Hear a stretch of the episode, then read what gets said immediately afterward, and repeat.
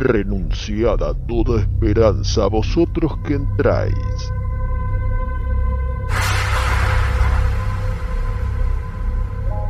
Estáis por cruzar el estigia que separa la realidad de Cineficción Radio.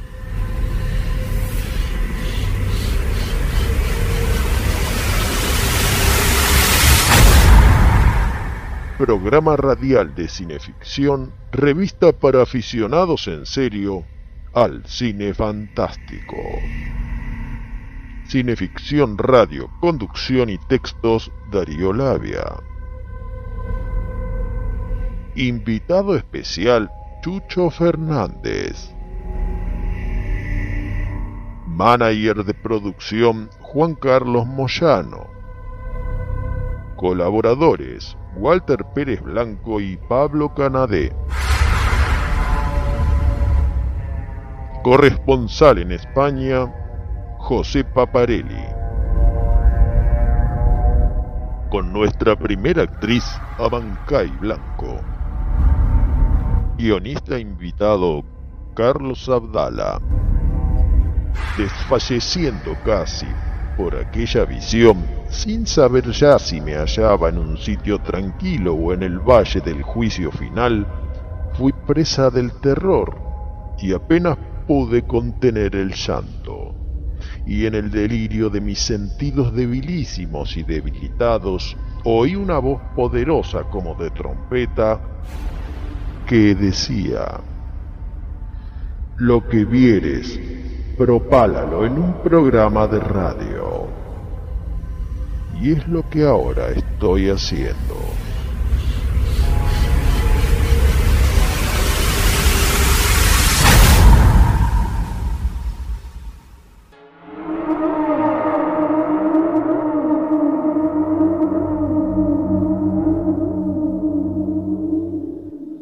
más antigua y poderosa emoción de la humanidad es el miedo.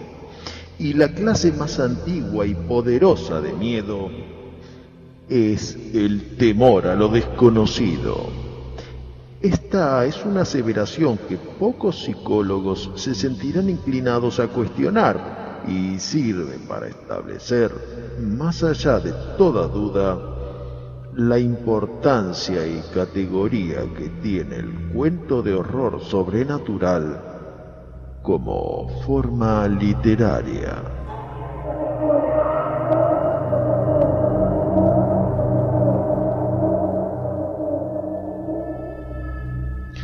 Estos reveladores conceptos provienen del ensayo El horror sobrenatural en la literatura de Howard Phillips Lovecraft traducción de José Álvaro Garrido, publicada allá en 2002 por editorial EDAF. Pero ahora es el doctor Rafael Liopis que nos alumbra en el prólogo de la antología Cuentos de Terror, publicada por Ediciones Taurus en 1963. La literatura fantástica de lo sobrenatural es la madre de las literaturas de terror en el sentido anglosajón. De aquella han ido naciendo otras de gran porvenir. La novela policíaca, de suspense, de violencia y crímenes, de ciencia ficción. Pero un momento, ¿qué es eso de sentido anglosajón? nos lo aclara el propio Liopis. Los anglosajones hacen una sutil diferencia entre cuentos de terror y cuentos de lo sobrenatural. Los primeros son cuentos terroríficos en los cuales no aparece ningún elemento del más allá. Los segundos son cuentos en los que aparecen elementos sobrenaturales aunque no por eso tengan necesariamente que ser terroríficos. En España es raro que un autor aborde un cuento de miedo y no el humorismo. Dice Liopis acerca de Wenceslao Fernández Flores, famoso escritor gallego atraído por lo sobrenatural y autor del Bosque Animado, Fantasmas y tragedias de la vida vulgar. En el relato El claro del bosque, el humorismo de Fernández Flores se hace melancólico y suave. En suma, constituye un excelente y original ejemplo de cuento de vampiros. Pero como para muestra basta un párrafo, escuchemos uno interpretado por el actor y camarada Chucho Fernández.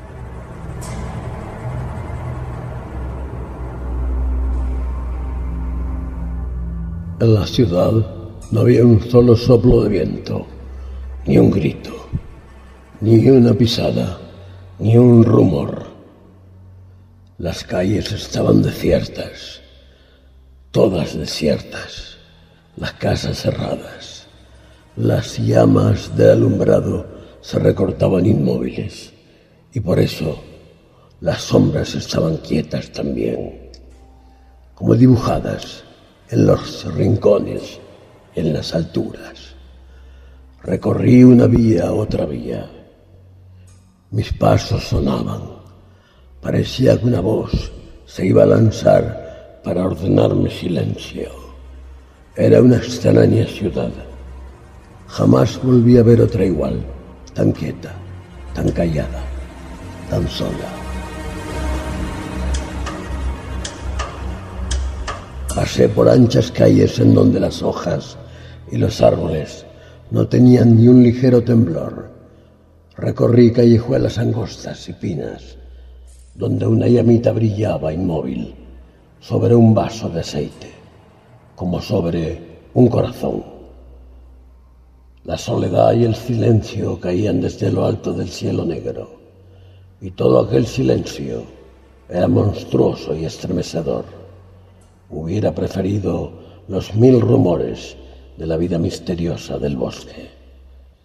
Llegué a creer que de repente aquella ciudad estallaría en un estruendo furioso y que aquella soledad sería rota por millares de engendros que acudirían por las puertas, brusca y unánimamente abiertas.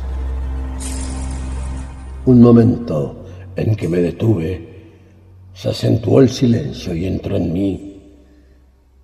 Entonces me acerqué aterrado a una casa. Pugné por alzar el llamador de hierro, pero como las pesadillas angustiosas, no logré separarlo del yunque.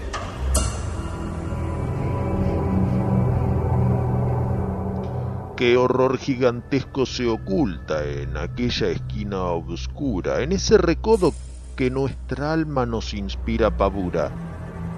Que cada oyente responda a esa pregunta con su propia imaginación. Que esta noche les daremos estimulante sugestión en este sueño inaudito que persistimos en llamar cineficción.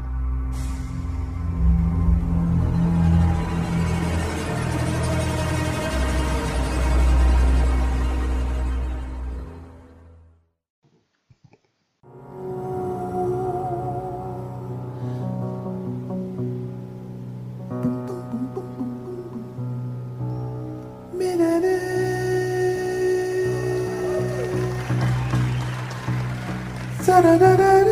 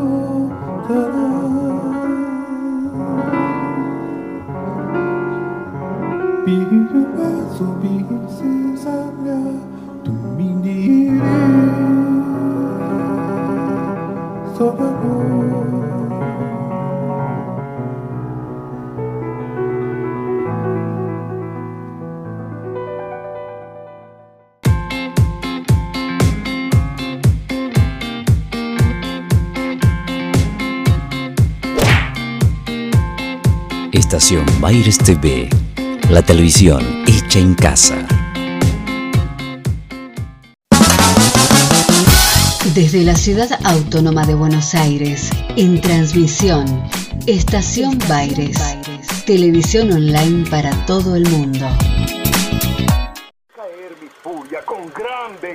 Venganza y terrible ira Cineficción. sobre los que intenten envenenar y destruir a mis hermanos. Domingos, entre las 20 y las 22. Soy el Señor cuando deje caer mi venganza sobre vosotros.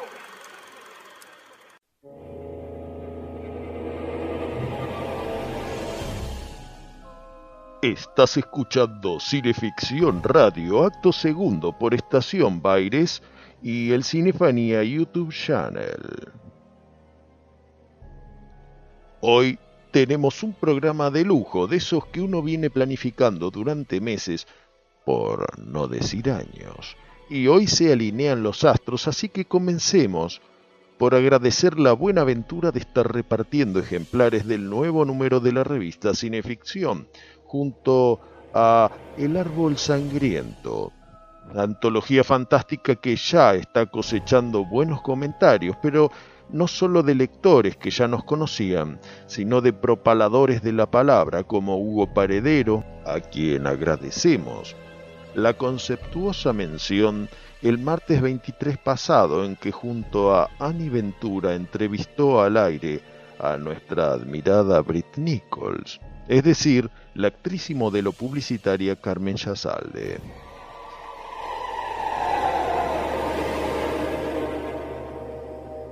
Tenemos que saludar a los evangelizadores de los medios, Seba de Caro, Fede Bimeyer, Hernán Moyano y, claro está, a Alexis Puig, que nos entrevistó el pasado lunes 15 por el éter de Pop Radio.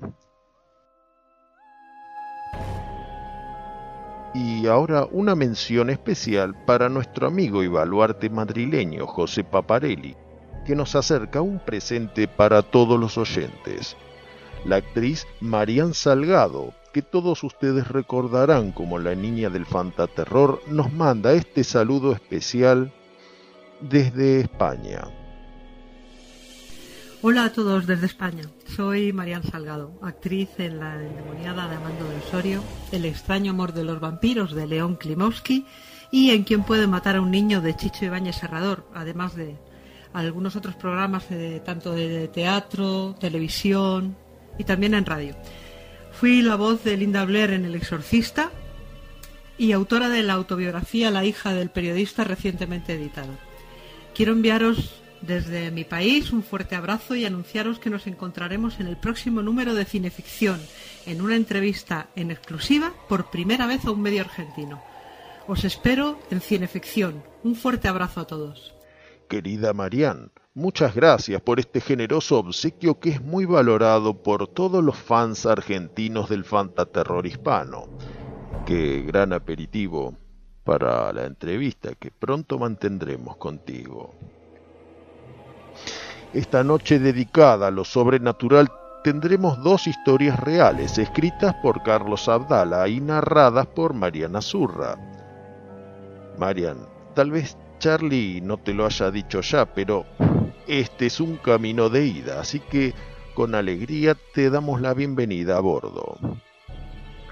Nos tenemos que ir al interludio musical y esta noche, memorando a ese compañero de viaje que fue Armando Chick Corea, tendremos algunos de sus felices compases, que como habrán escuchado al concluir el primer bloque, en contrapunto metafísico con Bobby McFerrin, son bastante sobrenaturales.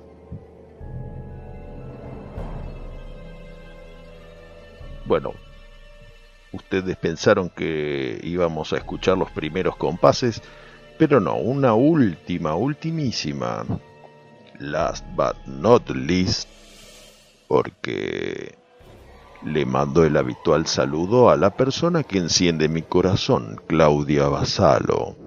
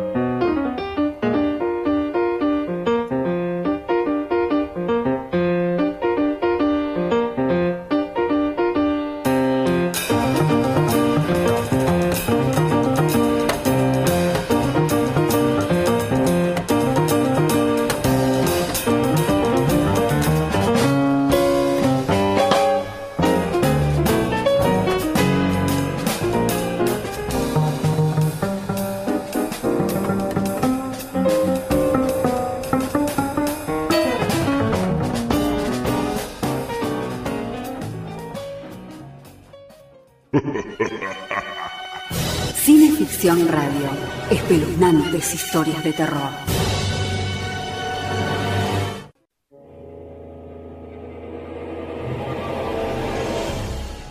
Suena Cineficción Radio, acto tercero por Estación Baires y el canal de Cinefanía en YouTube. Es la hora de nuestra entrevista internacional. Y hoy volvemos a recibir a nuestro amigo y mentor, el crítico alicantino Juan Carlos Vizcaíno, autor del blog Cinema de Perra Gorda, habitual, columnista de la revista dirigido por y autor del libro Proyecciones desde el Olvido.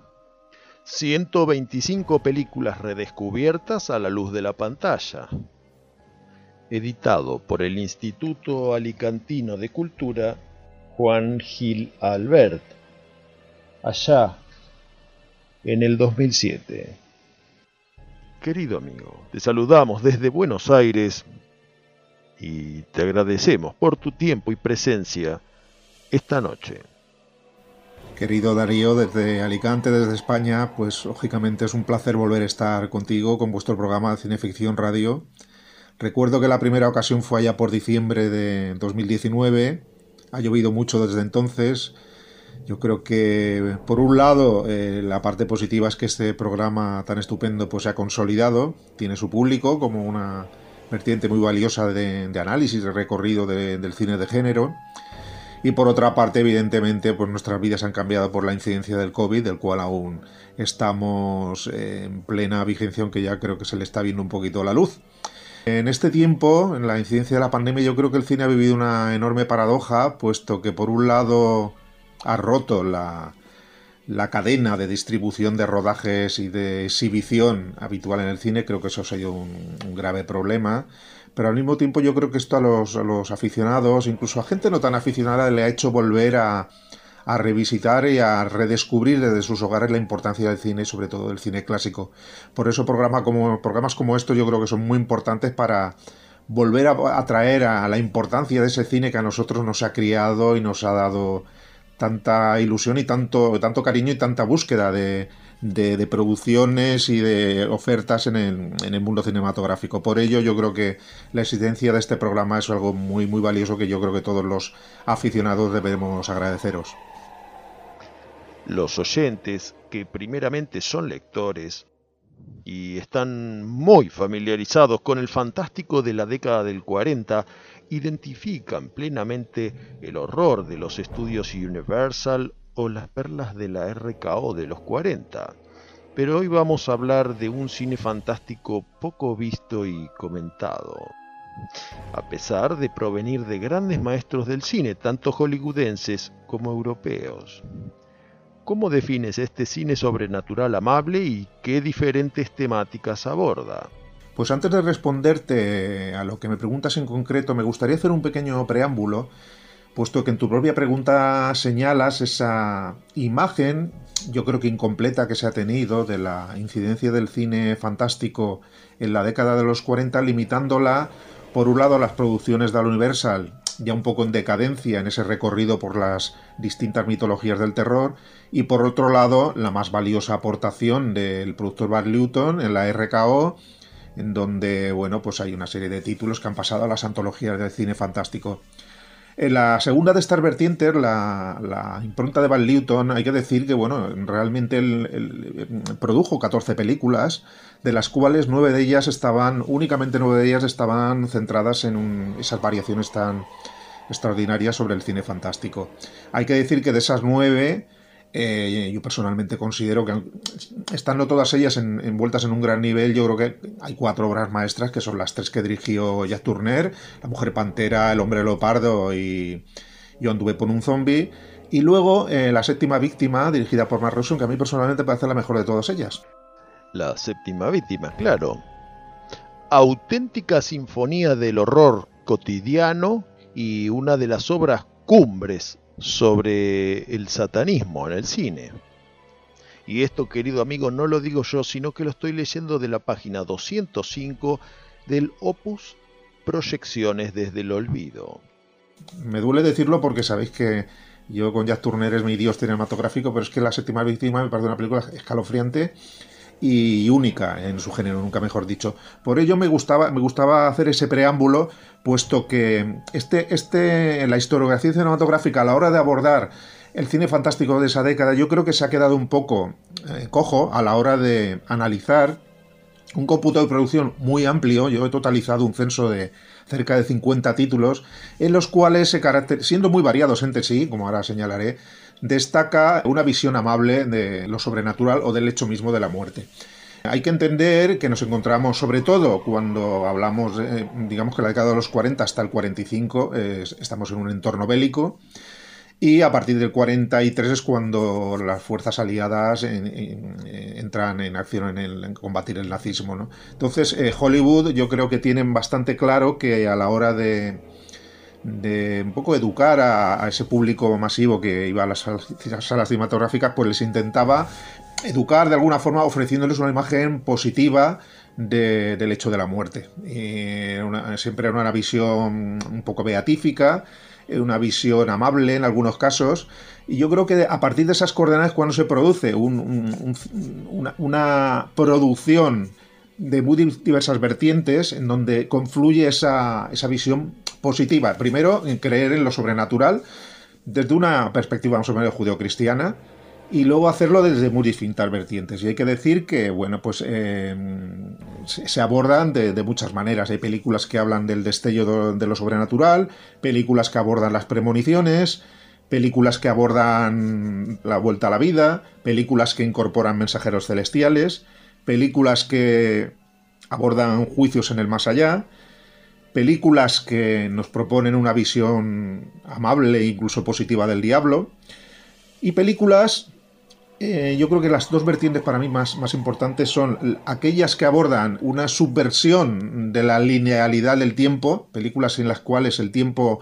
aparece, es algo muy difícil de plasmar en la pantalla, pero lo logra en algunos casos unas líneas discontinuas del tiempo y luego una serie de películas, no demasiadas, pero algunas muy relevantes, que hablan sobre el sentimiento del amor como origen supremo de la vida y para, para digamos, superar cualquier trauma de, la vivencia de los mortales. A partir de ahí yo creo que, que se ofrece un cómputo muy variado, muy variado. Hay comedias, hay dramas, hay películas muy severas, hay películas que se encuadran en el, en el seno del morality play, películas más oscuras, películas más agradables pero en su, y bueno, y, en ellas participan cineastas pues como Joseph Mankiewicz, como Ernest Lubitsch, como Frank Borzeig, como Julian Duvivier, como William Dieterle, John Cromwell, el tándem formado por Michael Powell y eh, Emery Pressburger, Raúl Walsh, incluso Frank Capra, Michael Leisen, John Farrow, Don Siegler, es decir, muchísimos cineastas de primerísima fila, otros, digamos, en un, en un peldaño inferior, pero todos ellos tuvieron la intuición de incorporar títulos rodados en diferentes estudios e incluso en diferentes países que conformaron una corriente que yo creo que hasta ahora no ha sido analizada en la medida que merece, puesto que sus características, con ser muy variadas, sí que permiten destacar unos modos de, hacer cine fantástico, a mi, juicio, a mi juicio, muy, muy, muy valiosos y poco estudiados. Es curioso que las películas que pueden identificarse como pertenecientes al género bélico se vincularan con el más allá. El caso de A vida o muerte y Dos en el cielo. Pero cuando el tema de fondo fue la política, como El hombre que vendió su alma o alias Nick Bill, apareciera el antagonista del ser humano por antonomasia, el diablo. ¿En cuántos otros géneros o temáticas realistas hay camufladas estas percepciones sobrenaturales? Está claro que en esta analogía que me señalas, evidentemente está muy plasmada esa, esa diferencia en el trato de esas dos producciones ligadas al cine bélico, más o menos, y las que se inmiscuyen en, la vertiente política. Está claro que no cabe olvidar que este tipo de producciones se realizan a partir de la incidencia mundial de un contexto bélico. Un contexto bélico que amenaza eh, de manera notable el, entorno occidental y en el que a partir del cual sobre todo el cine de Hollywood toma buena nota y ofrece su respuesta a ese público que estaba pues un poco angustiado en el cual incluso sus soldados, eh, ya, ya, ha entrado la década de los 40, 43, cuando empieza a entrar el ejército americano en la contienda mundial, pues tienen que ofrecerle las pantallas pues unos productos más o menos esperanzadores. Esa tendencia se prolonga ¿eh? cuando ya finaliza la Segunda Guerra Mundial y se sigue haciendo incluso con más intensidad producciones mm, Creo yo a partir de entonces cuando se realizan títulos de vertiente incluso un poco más esperanzadora, ¿no? Lo que está claro es que este, este, tipo de producción pues tiene muchísimas, como antes se señalado, muchísimas variantes. Hay títulos que son comedias, hay títulos en los que se plantea una visión positiva, incluso una visión divertida del diablo, pero también hay lo que le llamamos el morality play. Y, por ejemplo, podemos citar El retrato de Dorian Gray, dirigida por Albert Lewin, es excelente y extrañísimo director. En el fondo es una visión muy, muy, muy sombría de la, de la condición humana. ¿no? Eh, podríamos hablar de, bueno, pues de muchísimas variantes, de muchísimas variantes que hacen que este tipo de producciones pues tengan sobre todo una, gran cantidad de títulos y sobre todo que mm, eh, buena parte de ellos estén llenos de un gran interés. Me gustaría señalar incluso que entre las nueve producciones que formuló Newton en la RKO dentro del contexto del cine fantástico de terror, hay una de ellas que es el, retorno de la mujer pantera, que empezó a rodar ese extraño director que es Gunther von Fritz, que por cierto tiene una maravilla de película, dice muy poquito cine Posteriormente hizo una película extrañísima y magnífica y terminó de dirigir Robert West. En el fondo, podríamos introducirla perfectamente en este tipo de producciones, puesto que es un cuento de hadas en donde a partir del conflicto de esa niña que ve a, la mujer pantera y tal, pues ofrece una visión un poco también amable de, lo sobrenatural. Entonces, incluso en esa producción de la RKO que era tan sombría, con, visiones psicoanalíticas. Hay incluso un, un espécimen de la misma que podríamos incluir perfectamente en este, en este compendio de producción. En Argentina tenemos un amigo que es Carlos Basek, lector del blog Cinema de Perra Gorda ya desde sus comienzos, hace varios lustros atrás. Como sin duda va a estar escuchando esta charla, le mandamos un gran abrazo, pero ahora vamos a dejar descansar a Juan Carlos para que se tome un espeso chocolate caliente con algún churro en la tratoria de cineficción y nosotros nos vamos a un contrapunto musical entre Chick Corea y Gary Barton con un tema estándar llamado Crystal Silence.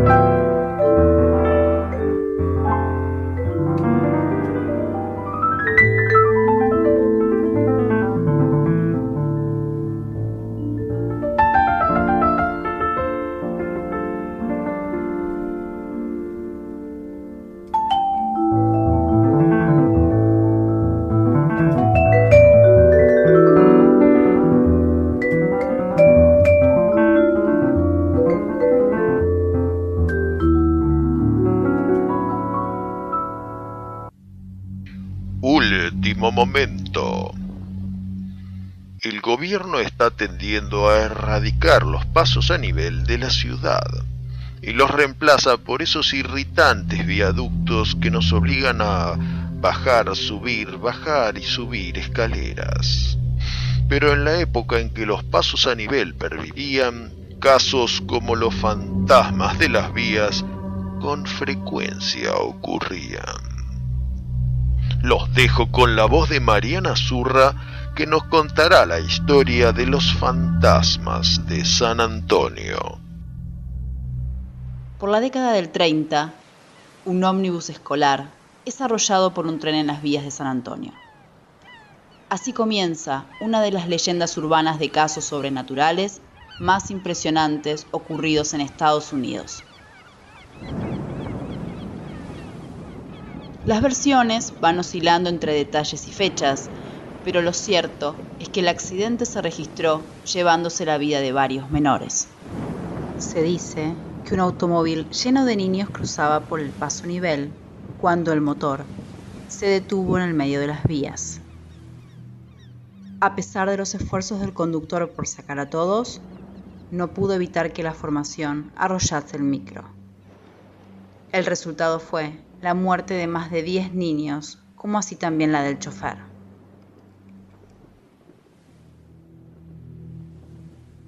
Con el correr del tiempo, muchos hombres y mujeres dijeron haber visto en las vías donde se produjo el accidente a niños deambulando de un lado al otro del paso nivel. Sin poder encontrar alguna explicación, cuando un automóvil pasa por ahí y se detiene, es empujado por una fuerza extraña, difícil de entender. Ningún auto puede detenerse frente a las vías sin encontrarse con esa fuerza sobrenatural que lo empuja hasta terminar de cruzar. Ante lo inexplicable, los lugareños sostienen que son las almas perdidas de los niños que impulsan esa energía para que nadie vuelva a tener un accidente en las vías del tren.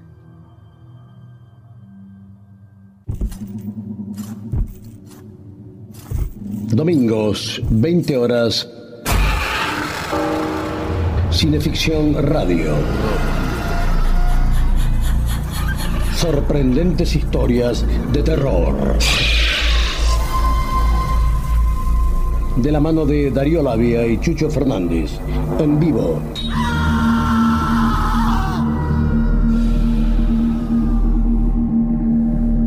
Para todo el planeta. Buenos Aires. Argentina.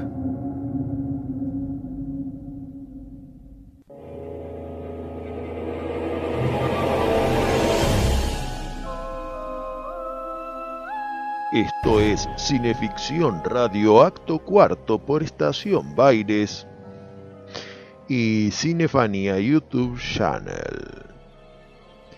Dice Adolfo Bioy Casares en el prólogo de la célebre Antología de la Literatura Fantástica, editada por Edasa en 1940. Los cuentos fantásticos pueden clasificarse por su explicación. Los que se explican por la agencia de un ser o de un hecho sobrenatural. Los que tienen explicación fantástica pero no sobrenatural. Y por último, los que se explican por la intervención de un ser o de un hecho sobrenatural pero insinúan también la posibilidad de una explicación natural. Por ejemplo, Sheredni Vashtar de Saki o cualquier relato que admita una explicación alucinatoria. Esta posibilidad de explicaciones naturales puede ser un acierto una complejidad mayor. Generalmente es una debilidad, una escapatoria del autor que no ha sabido proponer con verosimilitud lo fantástico.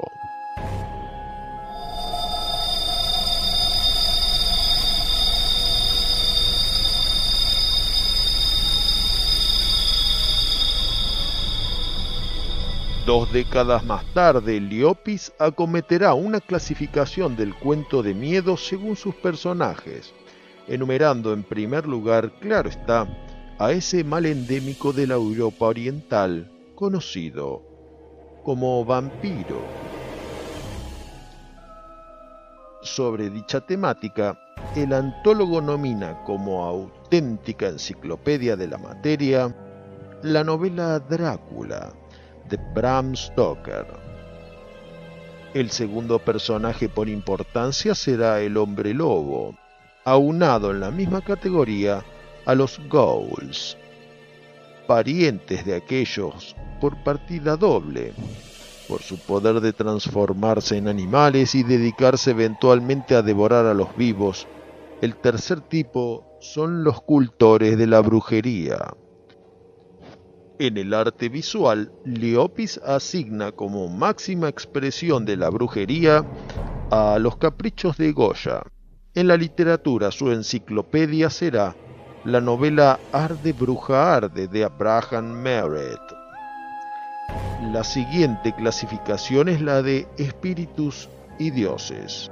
Relatos cultivados por los maestros Lord Dunsany, Algernon Blackwood, Arthur Machen y desde luego el propio Lovecraft, que además estableció toda una mitología continuada por Howard, Derlet e infinidad de discípulos. En última instancia, Liopis menciona al fantasma, al que define como la fuerza de choque del ejército sobrenatural.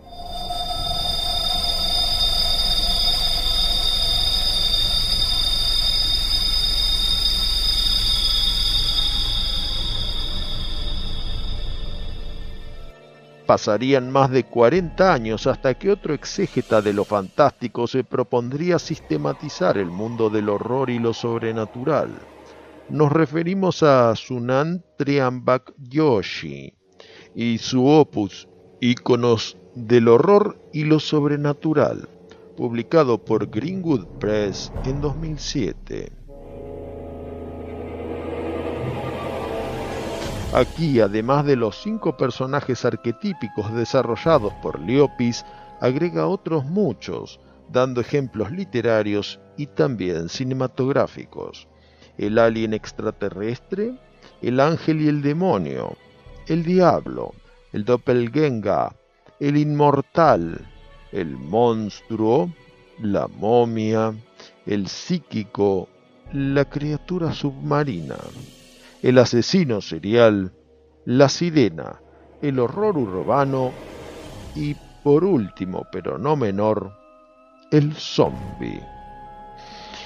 Dice Yoshi en el prefacio a su obra, como género que expone nuestros más profundos temores, no sólo a lastimarnos, sino los miedos engendrados por nuestra ignorancia de la naturaleza fundamental del mundo y del universo, lo sobrenatural siempre tendrá lugar entre la sociedad humana.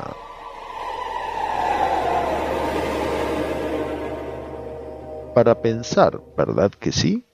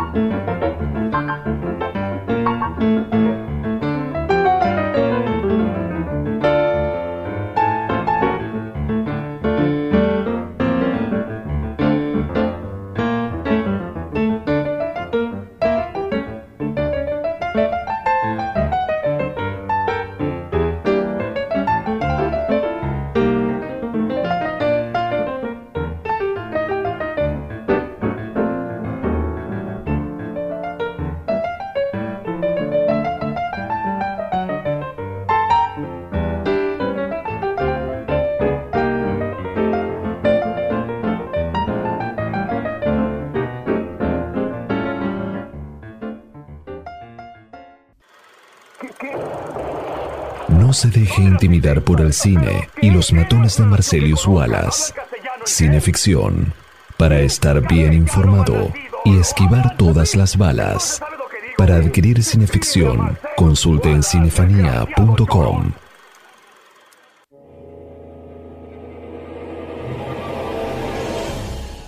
Bienvenidos a Cineficción Radio Quinto Acto por Estación Baires y el canal de Cinefanía en YouTube. Volvemos con Juan Carlos Vizcaíno en esta charla acerca de lo sobrenatural en el cine fantástico de los 40. En el artículo Cuando el más allá fue amable en la pantalla, publicado en el número 9 de Cinevis, la paradigmática revista de Javier Romero, mencionas una de las cimas de este cine sobrenatural que fue Extraño Cargamento de Frank Borsage. A primera vista, un film de aventuras exóticas, pero al poner la lupa una inesperada vuelta metafísica. ¿Qué apreciación te mereció este film?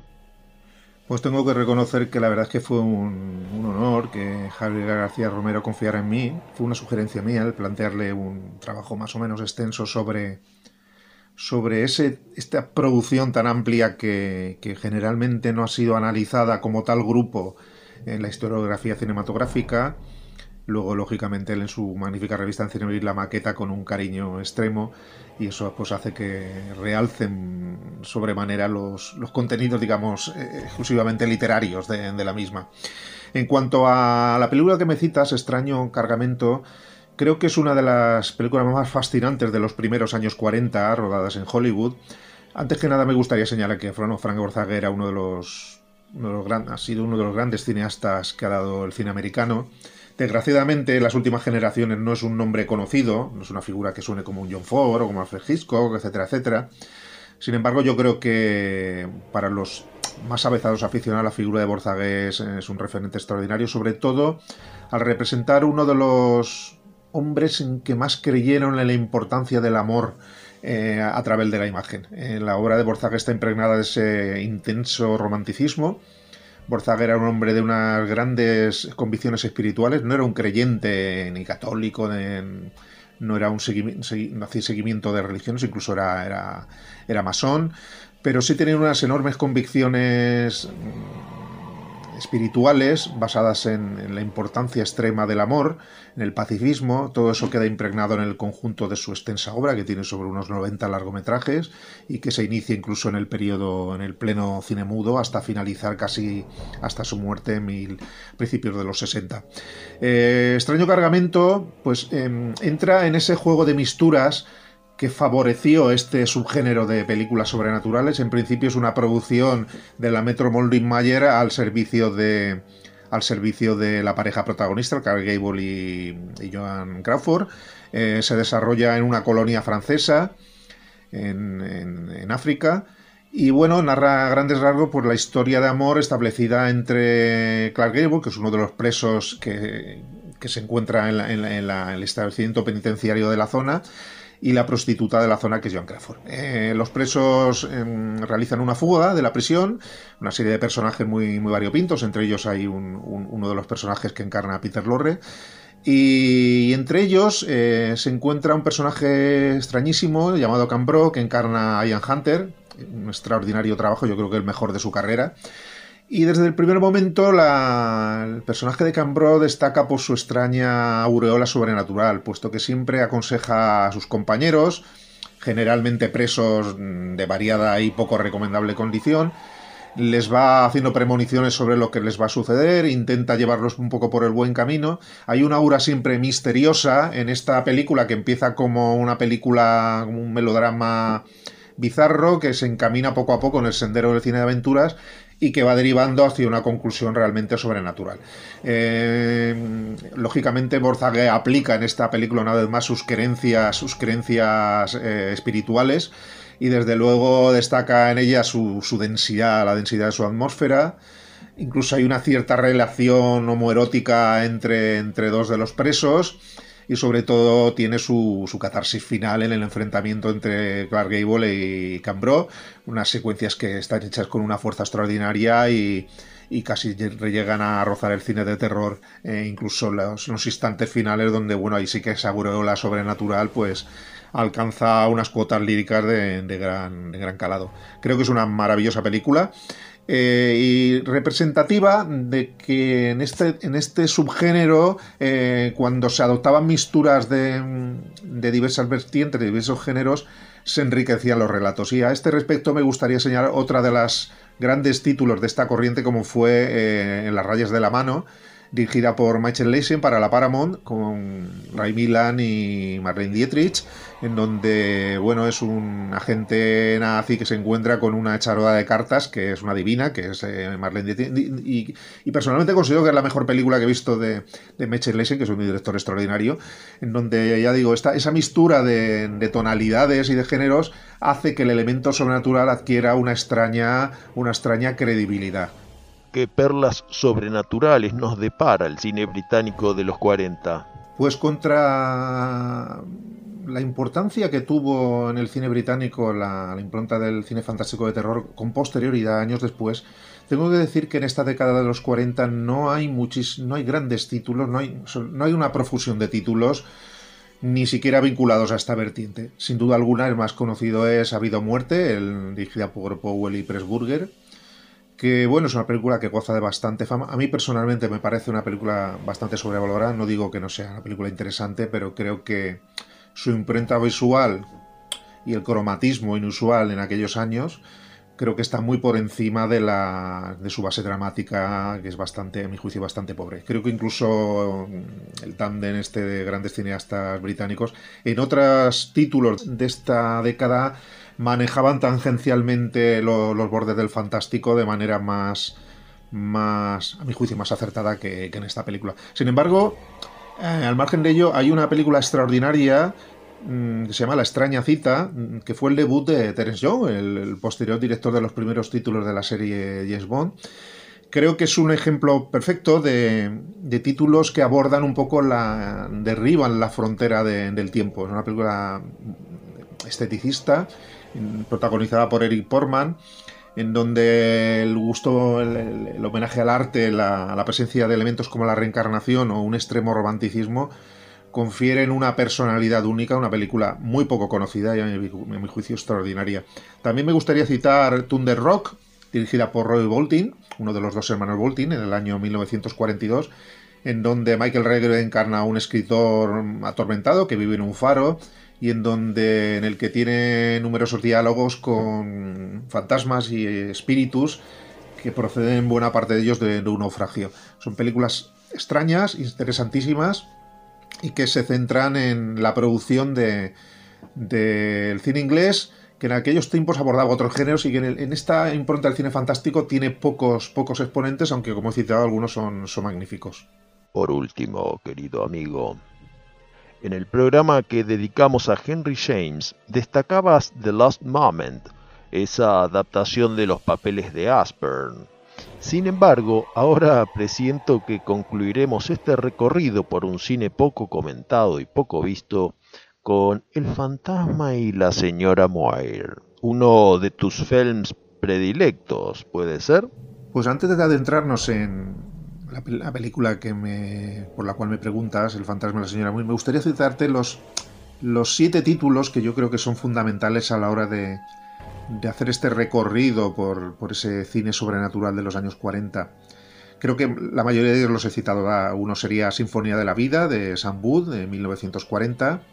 Extraño Cargamento, ya la hemos comentado, de Fran Borzage también de ese mismo año. Citaríamos, obviamente, la que he señalado Viviendo el pasado de Martin Gabel de 1947. También he comentado antes En las rayas de la mano de Mitchell Leisen, también de 1947. La muy conocida y extraordinaria Jenny de William Dieterle de 1948. Y de nuevo revocaría La extraña cita de Teres Young también de 1948. Con ser magníficas todas ellas, creo que la, si hubiera que citar un solo título de esta corriente sería el fantasma de la señora Muir de Joseph Mankiewicz. Personalmente la descubrí en un ciclo que hizo Televisión Española ya por el año 1986 sobre la obra de Mankiewicz. Enseguida me cautivó y como a mí yo creo que a muchos otros aficionados, Mankiewicz no le tenía un especial cariño a esta película, un hombre bueno, bastante racional, mm, que buscaba en sus películas incorporar argumentos más o menos mm, enrevesados. Esta película no, es de las pocas que no cuenta con un guion suyo, eh, es un guion de, de Philip Dubne. Sin embargo, creo que con el paso de los años ha conseguido erigirse como una película de culto. Es una película personal, por ejemplo, el escritor español Javier Marías la considera su película preferida. Yo personalmente la tengo entre mis 20 películas preferidas de todos los tiempos.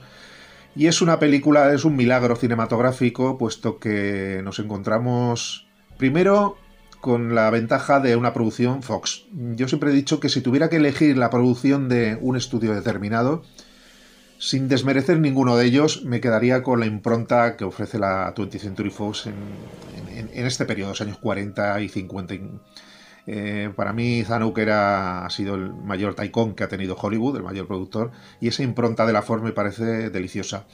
Este esta película es un exponente claro del look de la 20th Century Fox. Encontramos una pareja protagonista extraordinaria. Tenemos a Rex Harrison, que fue el actor que más trabajó con Mankiewicz, eh, participó en cuatro de sus títulos. Y Jane Tierney, que Jane Tierney es, mm, yo siempre he dicho que la la mujer más bella que se ha posado sobre las pantallas cinematográficas. Y, el contraste, la química que se establece con Rex Harrison es maravillosa, absolutamente maravillosa. Eh, el fantasma del señor Amur empieza como una comedia de costumbres. Eh, define muy bien a sus personajes, a sus dos insólitos personajes protagonistas, puesto que es un, en el fondo es una, una historia romántica de dos, de un ser mortal y de un fantasma. Eh, y poco a poco va derivando de, la comedia de costumbres a, lo que es el melodrama hasta ir poco a poco mm, bricando su vertiente sobrenatural y culminar en uno de los, mi juicio, más maravillosos finales de la historia del cine mm, con una melancolía. A mí es una película que cuando termina siempre se me caen las lágrimas, lo, de reconocer. Ya digo, es uno de esos milagros cinematográficos que está incluso por encima de la admirable trayectoria de Mankiewicz, está muy al margen del resto de su cine. Eh, es una película que sigue conmoviendo, alentada por esa extraordinaria banda sonora de Bernard Herrmann, extraordinaria fotografía en blanco y negro, extraordinarios característicos George Sanders, etcétera, etcétera. Y, creo, sinceramente, que es la cima de, esta, de esta corriente cinematográfica. Eh, generalmente no se la suele citar a la hora de hablar de películas de cine fantástico, porque sí que es cierto, como antes señalaba, que es una película que puede ser analizada como comedia, como melodrama, como película de época y, obviamente también como película fantástica. Pero está claro que El Fantasma Señora es una película deliciosa, conmovedora. Luego la reiterar, un milagro cinematográfico que recomiendo que, descubran eh, aquellos que no la hayan visto aún, de la cual se hizo incluso una serie una serie televisiva hace muchísimos, hace ya décadas. Y desde luego, mm, lo vuelvo a reiterar, es una de las, una de las películas de mi vida.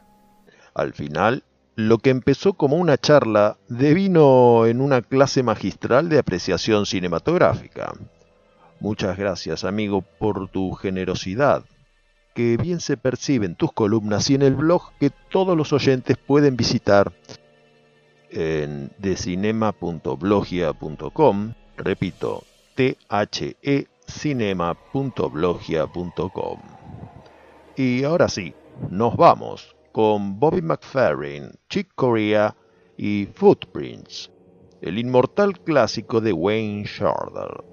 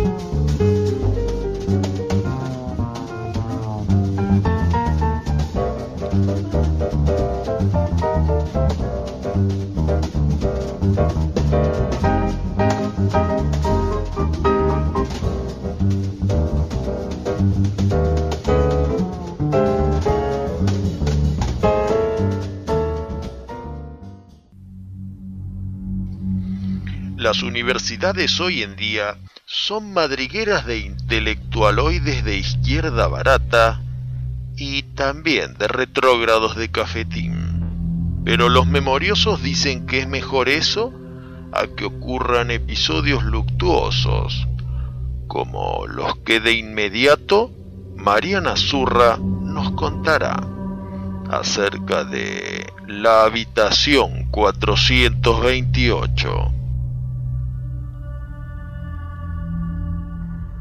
En Estados Unidos, en la Universidad de Ohio, se produjo la muerte de un estudiante en un acto ceremonial religioso de connotaciones ocultistas. Se dice que varios estudiantes reunidos en la habitación 428 intentaron contactar a los muertos a través de un ritual de brujería. Uno de ellos, volviéndose loco por lo que parece que había visto, se quita la vida en el acto. Después de estos acontecimientos, la habitación fue abierta y cerrada infinidad de veces. Los alumnos que recaen en este lugar salen despavoridos cuando ven volar cosas por todos lados sin sentido alguno. Pero el hecho más aberrante es la imagen de una cara demoníaca que aparece en la puerta de madera de la habitación. Si bien la puerta fue cambiada en varias oportunidades, ese rostro implacable seguía apareciendo sobre la puerta. Algunos dicen que es el espíritu del estudiante muerto que no puede descansar en paz. Hoy, la habitación 428 solo se mantiene abierta para el estudio de parapsicólogos y científicos que intentan darle una explicación a estos actos sobrenaturales. A pesar del tiempo transcurrido, hasta el día de hoy, ningún alumno quiere descansar en la habitación 428.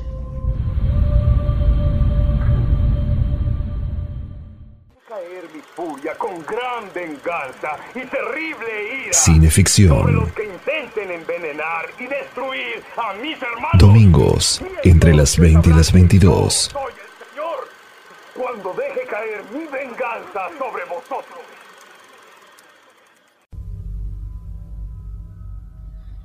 No puedo siquiera intentar describirlo, pues era una mezcla de todo lo que hay en el mundo de impuro, monstruoso, repugnante, anormal y detestable. Era una sombra espectral de podredumbre, vejez y desolación. La imagen pútrida y goteante de una malsana revelación. La atroz y desnuda realidad de aquello que siempre debería ocultar la tierra misericordiosa. Saben los dioses que aquello no era de este mundo y sin embargo, para mi horror, yo vi en aquellas formas descarnadas y podridas que dejaban entrever el filo de los huesos una turbia y aberrante parodia de la forma humana, y en sus ropajes mohosos, desintegrados, una cualidad indecible que me horrorizó aún más.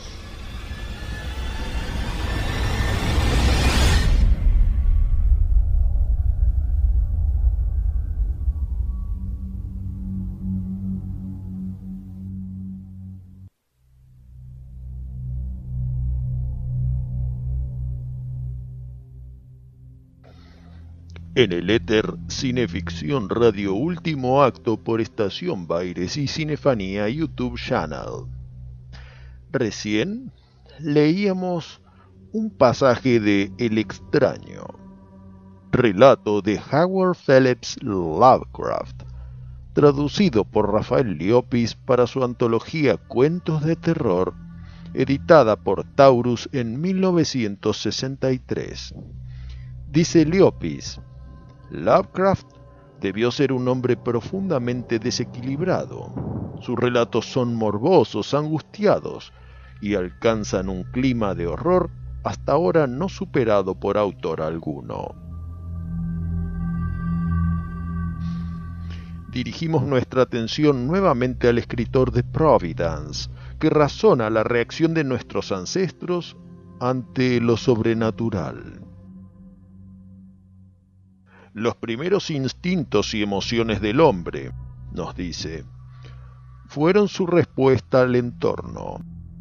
Los fenómenos que entendía le generaban placer o pena. En tanto aquellos que no alcanzaba a comprender servían para entretejer interpretaciones provistas de miedo y espanto. Si a esto le sumamos las ensoñaciones, aquel hombre primitivo conoció un mundo irreal y espiritual, una sensación de lo sobrenatural que lo condujo a saturarse con religión y superstición. En 1982, Sidney Fury dirigió un largometraje que además de pesadillear a varios de nosotros, dialogó directamente con estos conceptos. Se trata de El ente, una encrucijada de terror, suspenso y parapsicología. Una joven madre independiente, Barbara Hershey, sufre por la noche ataques físicos de una criatura invisible. Luego de análisis y pruebas, su psiquiatra de cabecera trata de encontrar una respuesta que no contradiga las leyes naturales. ¿Sabía que hubo tiempos en que se creía en lo sobrenatural? Mire, mire esto, mire estas fotografías. Escalofriantes, ¿eh? Vampiros, hombres lobo, dragones, demonios, toda clase de seres sobrenaturales. ¿Se da cuenta? Se suponía que abusaban sexualmente de las personas. Ellos, al parecer, penetraban en seres humanos. ¿Cree que estas cosas hayan existido? Yo no soy estúpida. No dije que fuera estúpida, pero ¿por qué cree que esa gente veía esas cosas? ¿Qué opina? ¿Por qué cree que los veían? ¿No adivina? ¿Sabe por qué? Porque era una forma de expresar algo que ellos temían. Eso no ellos se relaciona aguarde un conmigo. momento, Carla, se relaciona bastante. No se relaciona Oh, por Dios, conmigo. Claro que se relaciona con usted. Sí se relaciona bastante con usted. Estos fantasmas y demonios solo eran ideas, pero las personas los veían. ¿Es esta entidad violenta una expresión de aquello que la mujer ha reprimido? ¿O es una criatura del más allá? Ahora utilicemos la imaginación, solo un poco, ¿de acuerdo? Tratemos de unir ciertos detalles como en un sueño. Todo está confuso. Su criatura es un símbolo, Carla. ¿Un símbolo de qué? Aún no lo sé, tal vez lo averigüemos. Puede ser una persona en especial, el temor hacia alguien, un deseo. Yo no, solo yo no me oculto, no me oculto de nada ni de nadie. Carla, Escribe Liopis. Para la psicología profunda de Jung existe una zona del inconsciente que por ser la más profunda, primitiva e indiferenciada es común a todos los hombres. Es el inconsciente colectivo, ocupado, por así decir, con los arquetipos grandes cauces propios de la mente primitiva donde se encarrilan espontáneamente los pensamientos. Los arquetipos son como vastas figuras caóticas, terrores ancestrales, anhelos antiquísimos que no se manifiestan al exterior, sino bajo el disfraz de un símbolo. Los símbolos naturalmente dulcifican la acción primitiva y brutal de los arquetipos. Un conjunto sistematizado de símbolos forma una religión primitiva. ¿Y qué tiene que ver una religión con lo sobrenatural?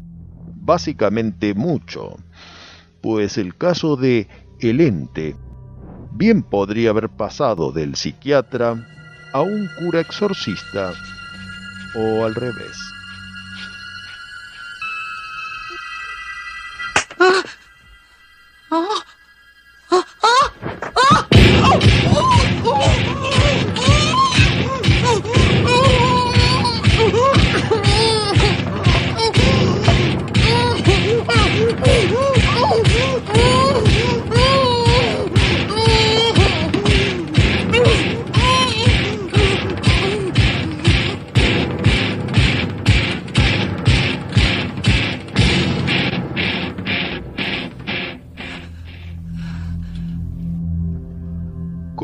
A recordar la amenaza de la muerte con más fuerza que todo aquello que nos es placentero, lo sobrenatural ha terminado por asentarse en el folclore popular, dado que lo desconocido y el peligro siempre están íntimamente unidos, cuando a este sentimiento de miedo se le añade la fascinación que ejercen el prodigio y la curiosidad, se crea un caldo de cultivo para la imaginación que nos viene acompañando desde los albores de la raza humana.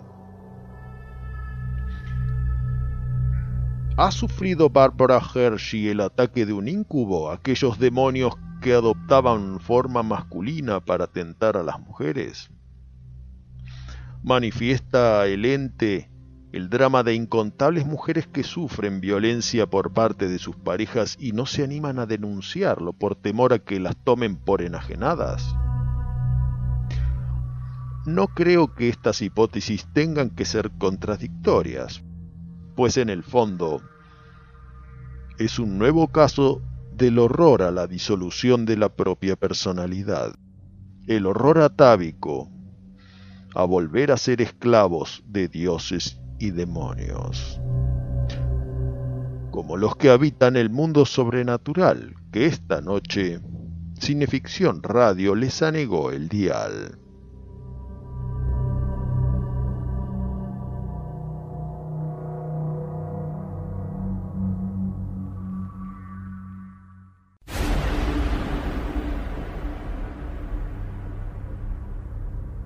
Queridos amigos, esto ha sido Cineficción Radio.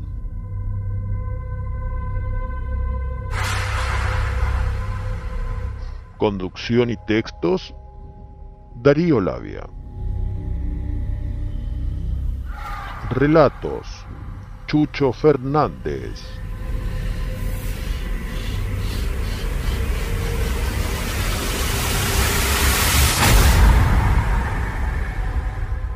Manager de producción, Juan Carlos Moyano. Colaboradores, Walter Pérez Blanco y Pablo Canadé.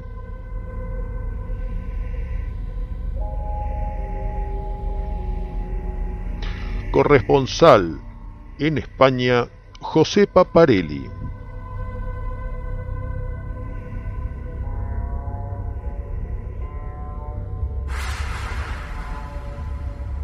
Cineficción Radio es el programa radial de la revista Cineficción.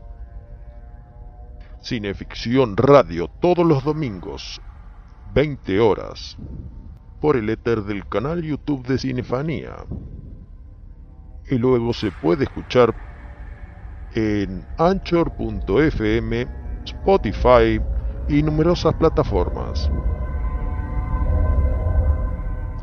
Cineficción Radio, el programa que refleja sus datos en IMDB.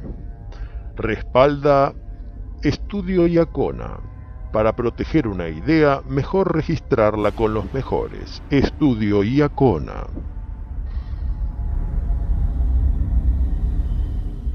Será hasta el próximo domingo a las 20 horas. Buenas noches y buena suerte.